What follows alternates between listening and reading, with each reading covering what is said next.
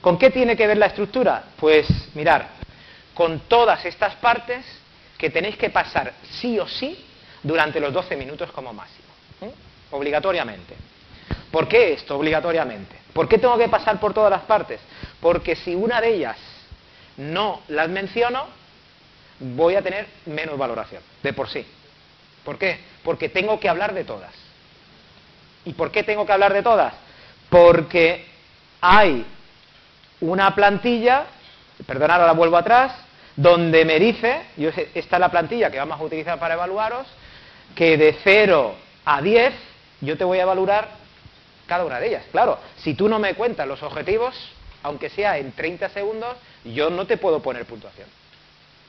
Por eso, el tener que pasar por una estructura que tiene que ver con todas estas partes que os estoy contando aquí. ¿De acuerdo? Entonces, ¿qué tocaría yo dentro? Bueno, pues yo tocaría esto. Es decir, dentro yo contextualizaría, no os preocuparos que toda esta información la vais a tener. ¿eh? Yo eh, tomaría solamente aquello que me llama la atención. Y lo otro, como lo vais a tener, pues si queréis, eh, cuando lo manejéis, me preguntáis por correo y, podéis estar. A mí me gustaría que estuvierais atentos, ¿no? tomar las ideas que consideréis, pero, pero no poneros a copiar porque yo no voy a esconder la información, sino que va a estar ahí para todos. Programación en general los dos, tres minutos de mi parte inicial. Esto es lo que tengo que contar. ¿no? Dos, ya me voy a la unidad didáctica y entonces, bueno, pues a partir de ahí voy a contar todo lo que tiene que ver con mi unidad didáctica donde yo tengo que ir pasando por cada una de estas partes. ¿De acuerdo? Entonces, nuestra presentación, la que vamos a trabajar aquí, va a ser una diapo inicial donde se presenta mi programación con el título de la unidad didáctica en teoría, luego, imaginaros, 12 diapositivas donde se va a abordar el contenido de mi programación y unidad didáctica y una última diapositiva donde vuelvo a presentar otra vez el título de de mi presentación. Por lo tanto, lo que vamos a hacer es una gran imagen, secuencia de contenidos y luego otra gran imagen. ¿no? ¿Podemos parcialmente presentar imágenes? Bueno, pues vamos a ir viendo cómo lo vamos encajando. Pero la estructura es impepinable. Es decir, o pasáis por aquí o mm, esto es como que cuando llegues a clase o a clase el profesor o la profesora vais a obtener más puntos si venís con zapatos, si venís con pantalones, si venís con camiseta y si lleváis gafas. ¿Por qué? Porque lo dice la norma. Entonces, os recomiendo que esto no lo olvidéis. Pese a esto, luego hay algunos y algunas que os olvidáis de hablar de esto. ¿eh? Impepinablemente pasar por, por esto y, aunque le prestéis muy poca atención, de alguna forma que aparezca en vuestra presentación. Bueno, pues en este caso, todo lo que tenéis que contar en la charla ya lo tenéis, en material en bruto, ¿no? Por lo que, bueno, pues ahora lo que tendríamos que abordar es cómo encajamos todo esto para que pueda presentarse de una forma eh, lo más agradable posible y lo más visual posible. Bueno, pues para ello lo que vamos a hacer es, y mi recomendación desde aquí es diseñar una presentación que os permita poder hacer algo que resulte atractivo para el que lo está viendo. No, solamente visualmente, sino a través de vuestro discurso que vaya coincidiendo con esta información y que se complemente ¿eh? la doble información. Para ello, ¿qué vamos a hablar en, este, en, este, en esta parte del diseño? Pues lo que tiene que ver al texto, lo que tiene que ver a los gráficos, lo que tiene que ver con el material multimedia que podáis utilizar, lo que tiene que ver con todas estas herramientas que vosotros vais a apoyaros en ellos para hacer que vuestro contenido pueda resultar eh, más fácil la entrada por el canal de comunicación del que os está oyendo. ¿De acuerdo?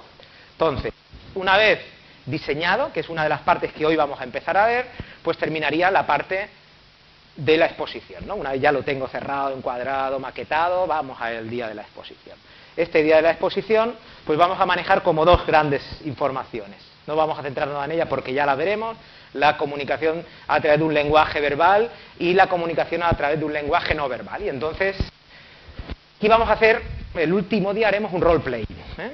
Es decir, haremos grupos y donde vais a tener que presentar vuestra presentación en grupo y vamos a hacer una situación real. De tal forma, bueno, me gustaría que fuera real y por lo tanto, mm, de alguna forma, alguien tiene que tener dentro de ese grupo una presentación final terminada. Entonces, bueno, podéis salir de aquí ya con vuestra presentación hecha para cuando la tengáis que defender. ¿eh? Por lo que, si aprovecháis bien en este caso el seminario, pues podéis incluso salir con una, con una presentación evaluada, analizada y donde incluso podemos, mi idea es grabar alguna de ellas para que las tengáis e incluso en vídeo poder eh, hacer una, pequeña reflexión, que es uno de los criterios que yo voy a utilizar con vosotros para ello. ¿vale? Y vamos a ver pues cómo me tengo que comportar, cómo tiene que estar mi cuerpo, cómo me tengo que mover, si me tengo que mover, cómo tengo que anclarlo, etcétera, etcétera. Para ello, como hemos dicho, esta rúbrica. Primer punto, mirar. Primer punto que se evalúa, apuntar bien. ¿Se pasa del tiempo de exposición?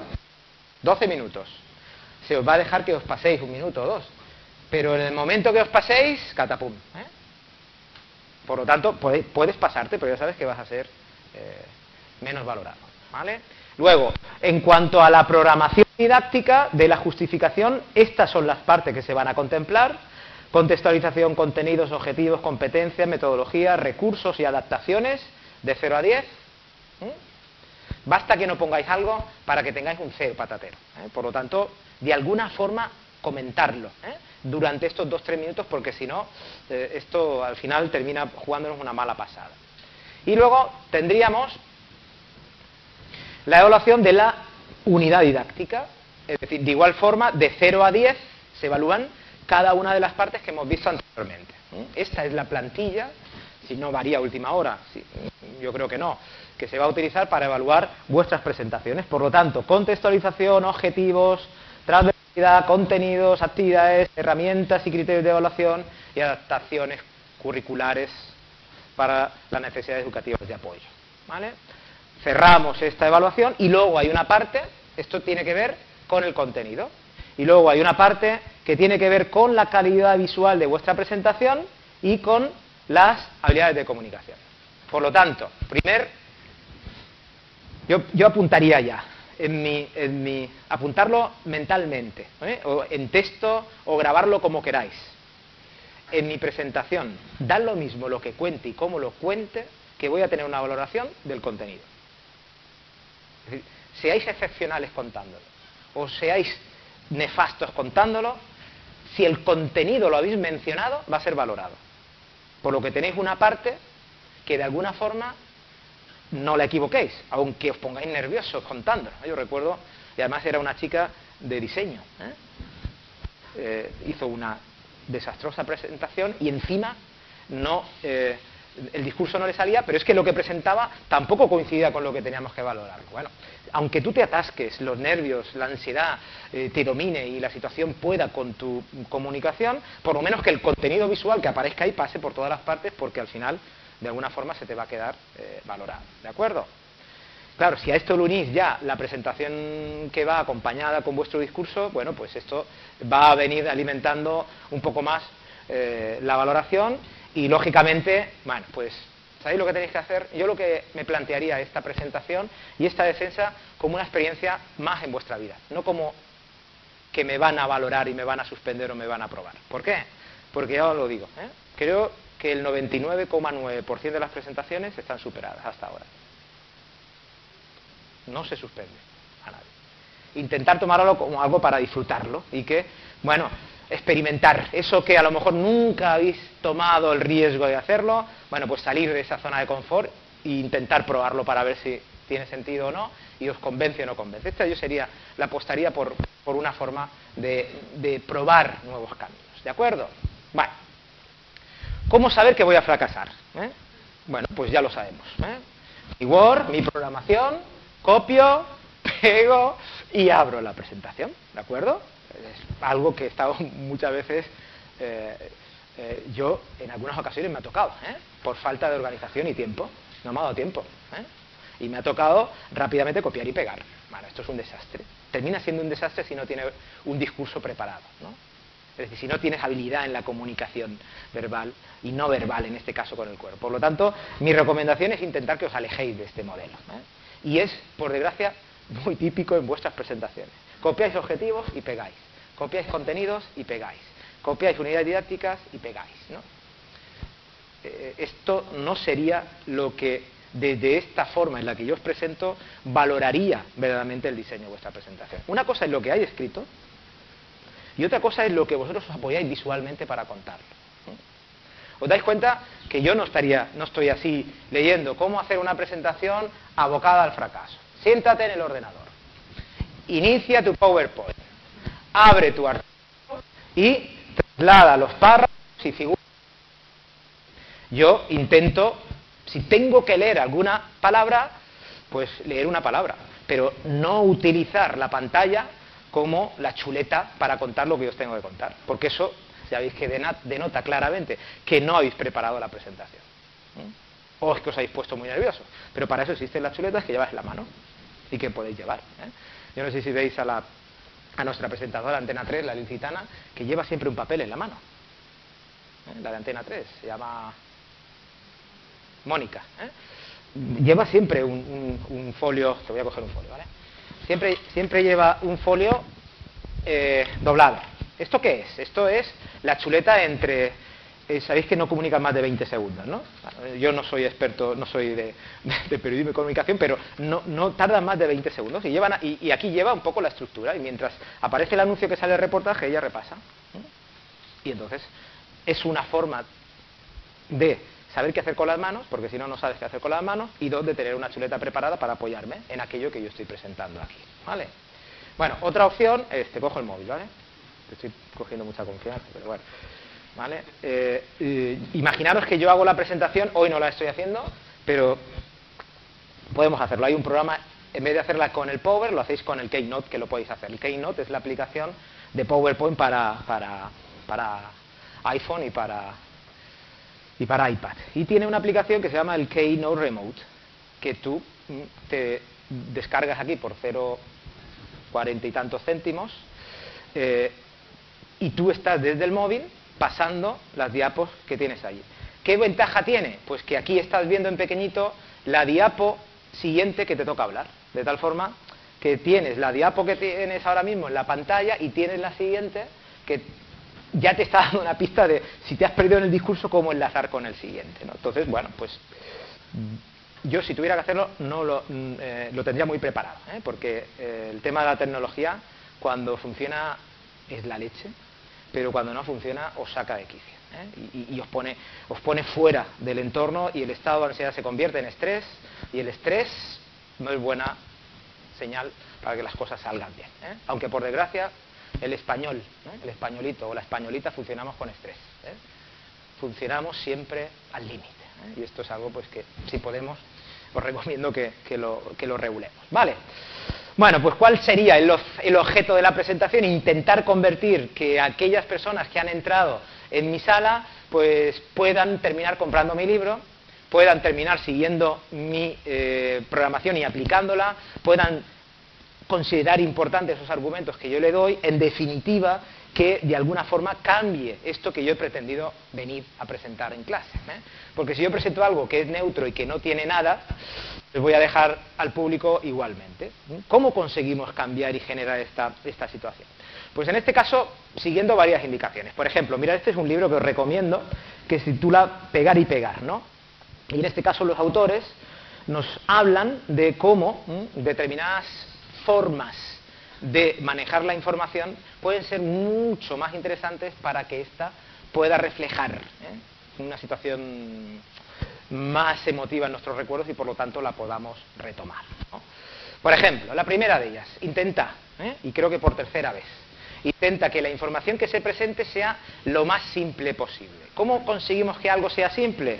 Pues en este caso yo utilizo siempre la imagen del borrador, ¿eh? el borrador en mano, catapum. Cuando tú consideres que lo importante son cuatro, quítale la mitad. Y cuando le hayas quitado la mitad, dentro de un mes esas dos se van a quedar en una. ¿Por qué? Porque lo importante es que vuestra información, y la resalto ya por primera vez, sea exclusivamente una en cada información. Cada vez que queráis transmitir una idea, esta no puede confundirse con más ideas. Yo aquí estoy transmitiendo una idea, apoyada con una imagen y un simple texto. En el momento que una diapo metáis más de una idea, pues ya estáis convirtiendo la presentación en multitarea. Y sabéis que, eh, a excepción de las mujeres que son multitarea, en algunas ocasiones los hombres Es decir, las personas no somos multitarea, ¿eh? aunque cada vez más. Porque algunos me estáis oyendo, estáis manejando el WhatsApp por debajo y, por el otro lado hablando con la que tenéis al lado. Entonces estáis haciendo tres cosas a la vez. Al final parece que, que la propia experiencia está rompiendo esto de la multitarea, pero de momento no más de una o dos atenciones sobre mi información. Ya lo hemos dicho, en este caso lo ideal es, bueno, pues yo lo he insistido, intentar escuchar, ¿eh? porque leer y escuchar en este caso se convierte en algo más complicado. Lo ideal es intentar, bueno, pues que yo busque una forma de cumplir este principio. Dos, intentar pues, que mm, se dé durante este proceso. ¿Para qué? Pues para que mm, haya momentos para todo. Entonces, lo que hay que hacer es, yo lo tengo programado en el tiempo, yo tengo programado en teoría cuándo preparar, cuándo parar y poner a trabajar. Es decir, cuándo verdaderamente vosotros pasáis, o me gustaría que pasarais a jugar otro rol. Esto podéis programarlo. Y en ese sentido, lo ideal sería, pues, por ejemplo, no cometer errores como los que muchas veces cometemos los profesores, y es, antes de empezar, daros el manual en papel en la, encima de la mesa porque lo único que vais a hacer es estar pasando hojas, estar pasando hojas y subrayando. ¿eh? Entonces, bueno, si yo tengo que dar algo antes, tiene que ser algo muy cortito, muy básico sobre una información. Y es una sugerencia que yo os doy. A los míos siempre se lo he sugerido. En las presentaciones no es típico y por lo tanto soy diferente el presentar un tríptico de vuestra unidad didáctica o de vuestra programación un, tríptico resumen, donde me resume. Un tríptico es una 4 doblado en 3 que abres y estaría resumido de alguna forma vuestra presentación. Entonces, cuando empezáis y han elegido ya, decís, mirar, os he traído aquí brevemente descrito esta unidad didáctica.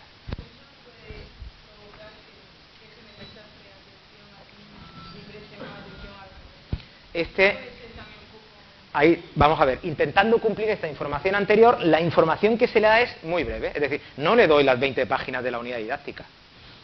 Es decir, es un papelito que en menos de un minuto lo han visto. Y este menos de un minuto es, vamos a ver, el impacto es, sobre todo, es decir, bueno, nos permite una guía para saber, es como, vale, primer punto, programación, y ahí aparece programación y pones, a lo mejor lo acompañas de una imagen y una palabra. Simplemente es para guiarle a él qué vas a contar durante tu presentación. Yo, por ejemplo, esto lo hago mucho en las presentaciones. Aquí, aquí no lo he hecho, pero, por ejemplo, en el máster de, rendimiento de deporte y salud, que doy algo similar, a los estudiantes, hay alguno por aquí, ¿no? ¿Eh? Alguno está, ¿no? No hay nadie que esté haciendo el rendimiento deportivo y salud. Eh, iba, a decir, iba a decir algo, pero no lo digo visto poco por clase, no, no te he visto, ¿no? Eh, perdón, porque no te habré tenido, ¿no? te he tenido, pero te he tenido. Pues perdona entonces por mi... Pero os ha llegado un póster, ¿no? ¿Puede ser? De seminario, de presentación eh, y de... Y de bueno, pues en teoría un póster eh, donde resumo en cuatro ideas lo que ahí se va a presentar. ¿no? Esto yo lo que haría antes. Durante, pues el material de prácticas. ¿eh? Yo tengo una hoja preparada para evaluar luego el ruido de vuestras presentaciones, no sé si nos va a dar tiempo aquí para manejarlo. Y luego al final, sí, al final facilita el documento al completo. ¿eh? Bueno, y ya sería la leche si vosotros al terminar la presentación le dais al tribunal la unidad didáctica desarrollada, con 20 páginas.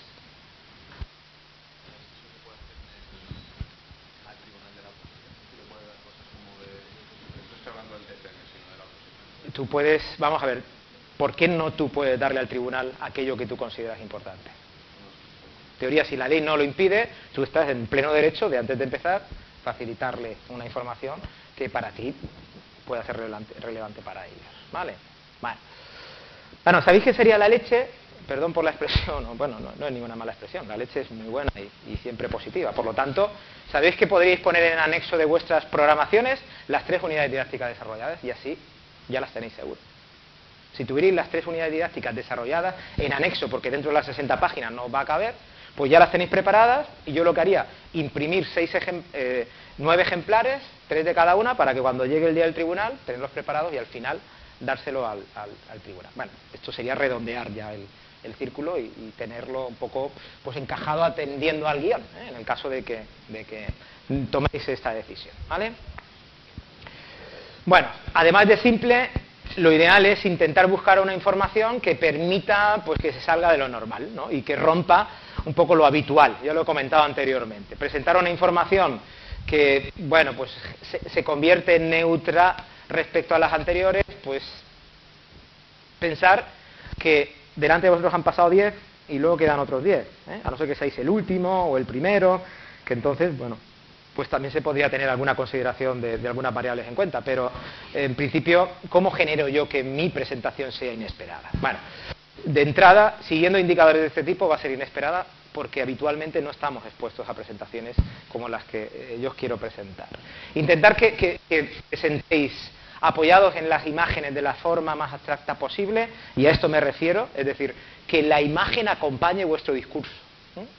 Que lo que estéis contando venga acompañado con algo que vais a amplificar, no repitáis lo mismo y contando lo mismo, sino que lo que os apoyáis os permita poder ampliar esa información que el que está oyendo se sienta eh, mucho más profundizado en información con lo que presentáis que sea creíble ¿eh? y que aquella unidad didáctica que vais a presentar de programación eh, sea real. ¿eh? Imagino que todos lo sabéis. Vuestra programación tiene que ser real, del centro donde estáis ahora haciendo las prácticas o de un centro real de la comunidad valenciana, no lo inventéis. Intentáis, intentar que sea contextual. Sería mm, fantástico que vosotros pudierais llevar a cabo ejemplos de lo que estáis heredando ahora en las prácticas. Esto hace diferente una práctica hace diferente vuestra presentación. Esas prácticas en las que estáis ahora, muchos de vosotros y vosotras, pueden daros ejemplos y experiencias para poderlas utilizar en vuestra presentación y en este caso hacer creíble lo que estáis contando. ¿Por qué? Podéis ejemplificar. Como yo experimenté en el grupo de tercero de la ESO, cuando llevamos a cabo estos contenidos, parecía mucho más interesante esta información que la otra. ¿no? Y podéis concretar en qué en el instituto esto hace creíble vuestra, vuestra información. Bueno, si además nosotros conseguimos que la información pues lleve arrastrado ese halo que me permite asociar mmm, la información a los sentimientos y sobre todo a la emoción, pues eh, estoy ajustándome verdaderamente a aquello que, eh, que, nosotros consideramos importantes. Por ejemplo, estoy viendo ahí a Javier, ¿eh? Javier, un estudiante nuestro. Javier, ¿no te importa levantar la mano? ¿Vale? Bueno, estudiante, estudiante que, salió de nuestro centro y que hace poco por la universidad le ha, premiado. ¿no? Yo estuve viendo en este, esta entrega de premios y, él, desde mi punto de vista, hizo un discurso sencillo pero muy emocional. ¿No, Javier? Demasiado. Es decir, en este caso fue tan emocional hasta que se emocionó. ¿no? Este es el síntoma de que verdaderamente lo que estás diciendo está yendo más allá del, del, discurso neutro. ¿no? Por lo tanto, es preferible que esa emoción me vaya, mmm, bueno, me juegue malas pasadas porque seguro que va a generar mucho más efecto y mirar si es que a mí me lo, me lo ha generado en este caso y, estoy tomándolo de ejemplo. Yo ya no sé qué es esto.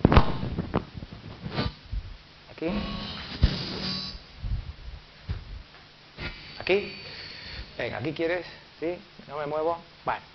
Y si además yo soy capaz de presentar la información contando las historias, pues mucho mejor. ¿eh? Yo de vez en cuando hago. ¿eh? Yo recuerdo, ¿eh? cuando yo estaba en el centro, mi experiencia en esta, en esta exposición, cuando tuve que compartir con estos compañeros esta tarea, ¿qué sucede? Pues que normalmente cuando yo asocio la información a una historia, esta historia puede ser contada de muchas formas, ¿no? Y ahí tenéis un ejemplo. Por ejemplo, ¿Alguien os importa leer la primera, la opción A? ¿Alguna de vosotras del fondo? ¿Os importa? Sí. El rey se murió y la reina se murió. ¿Y tu compañera puede leer la B?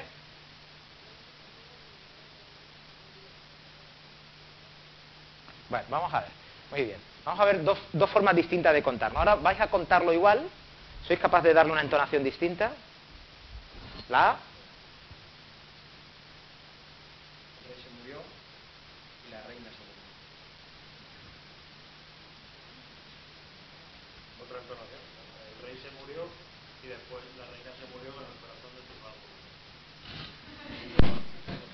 el rey se murió y la reina se murió. El rey se murió y después la reina se murió con el corazón destrozado por la pena. Es decir, la forma en la que yo puedo expresar mi entonación puede hacer que la propia historia sea más emotiva o menos emotiva. ¿eh? Por lo que no es cuestión de que yo esté continuamente teatralizando mi, discurso, pero sí que yo necesito que el que está oyendo de alguna forma salga de ese estado, que a lo mejor lo he llevado yo, ¿eh? de, estado de neutralidad, y que rompa. ¿no? Por lo que conforme contéis las historias, puede hacer que genere un efecto mayor o menor. ¿vale? Mirad, hay un libro que os recomiendo si podéis eh, y tenéis el tiempo de leerlo, quizás poniendo por ahí PDF lo podéis conseguir. ¿eh? El arte de pensar, ¿no? Dice, la gente entendió el mundo por primera vez a través de relatos antes de empezar a pensar científicamente. En este caso, la mitología es mucho más antigua que la filosofía. Por lo que intentar apoyaros en informaciones que vayan muy preparadas con este argumento que Abraham Lincoln nos decía. Es mucho más importante dedicarle a un árbol talar no en el momento que yo tengo que talar, sino en preparar bien la, el hacha para que esto se consiga. No, no, hay más secreto que dedicarle y preparar con antelación esta información para que ésta pueda cuadrar en el momento y en el día que para mí sea importante. Y dentro de este proceso, pues hay unas partes, ¿no? Que tienen que ver con cada uno de estos elementos. Y vamos a hacer, si os parece, un pequeño descanso ¿eh? de cerrar con este, en este bloque. Yo, ¿A qué tendría que presentar interés dentro de mi presentación para diseñarla? Pues la primera de todas, ¿a quién va? Ya lo hemos visto, en este caso es el ADN a, quien tendría que centrarle la atención, el mensaje que es el que nosotros vamos a trabajar, para qué es en este caso para impactar sobre un público que yo quiero que finalmente pues me cuadre en un tiempo que ya conozco con exactitud. Ya sabéis que donde vais a exponer va a ser una sala como esta igual es esta. Es decir, va a estar este mueble multimedia, no va a variar, la sala normalmente es en el aula 0102 de aquí, de, eh, del, antes, ahora ya no puede ser porque la, 0, la 1 y la 2 la han convertido en aula plato. Entonces, pues ahora igual es una de estas, pero el sistema de entorno, sabéis cuál va a ser. Y además sabéis que dentro de la presentación, como es un acto público, pues puede estar mi colega, ¿eh? o puede estar mi novia, puede estar mis padres viendo cómo yo desciendo. Por lo tanto, puede, en este caso, haber mucha más gente que pueda mm, querer oír mi presentación. ¿Vale?